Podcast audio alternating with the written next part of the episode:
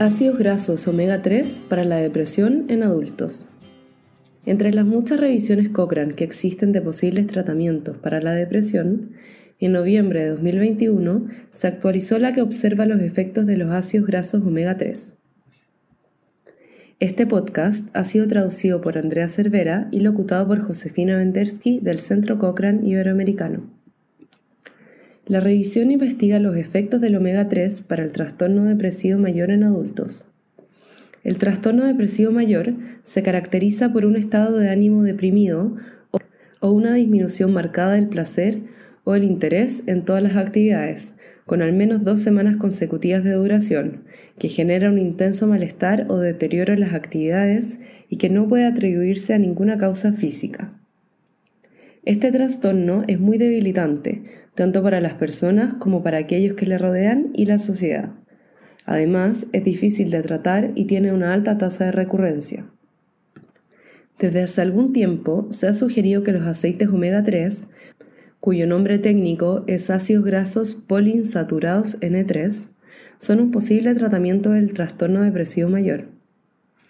Esta afirmación se basa en parte en estudios que encontraron niveles más bajos en estos ácidos grasos en personas con más síntomas de depresión, en comparación con personas con menos síntomas, y algunos ensayos que utilizan suplementos han mostrado un efecto positivo.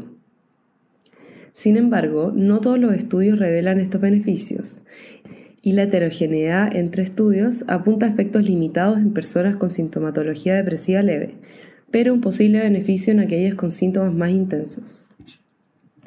Esta revisión es una oportunidad de profundizar en el estudio de este tema.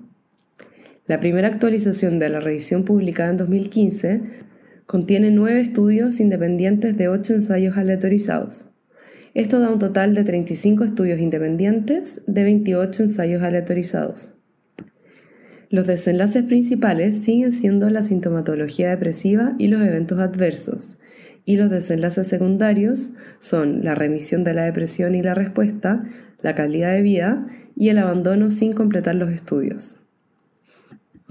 De los 35 estudios incluidos, 34, con casi 2.000 participantes, compararon los ácidos grasos omega 3 con placebo, y un estudio con 40 participantes investigó el efecto de los suplementos con ácidos grasos omega 3 en comparación con el tratamiento antidepresivo.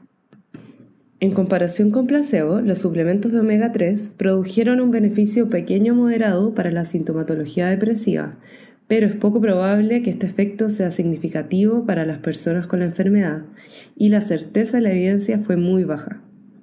No se encontró evidencia de una diferencia entre los grupos de ácidos grasos omega 3 y de placebo en las tasas de remisión de la depresión, las tasas de respuesta, la calidad de vida el abandono de los ensayos ni en los efectos adversos. El único estudio que comparó los ácidos grasos omega 3 con los antidepresivos, con solo 40 participantes, no encontró diferencias entre los tratamientos en la sintomatología depresiva, las tasas de respuesta, ni en el abandono de los ensayos antes de completarlos, pero de nuevo este resultado es muy incierto.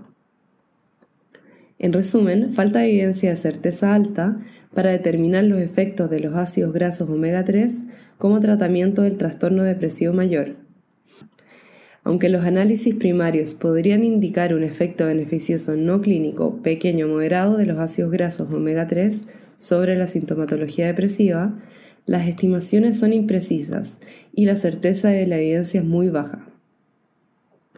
Los datos también podrían indicar tasas similares de eventos adversos y abandonos de los ensayos para los ácidos grasos omega 3 y el placebo, pero estas estimaciones del efecto son, una vez más, muy imprecisas.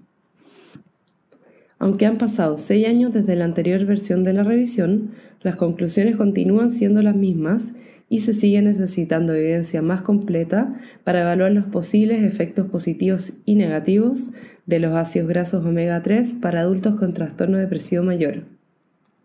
Si desea leer esta última versión de la revisión y enterarse de la próxima actualización, puede ir a la biblioteca Cochrane y buscar omega 3 para la depresión en adultos.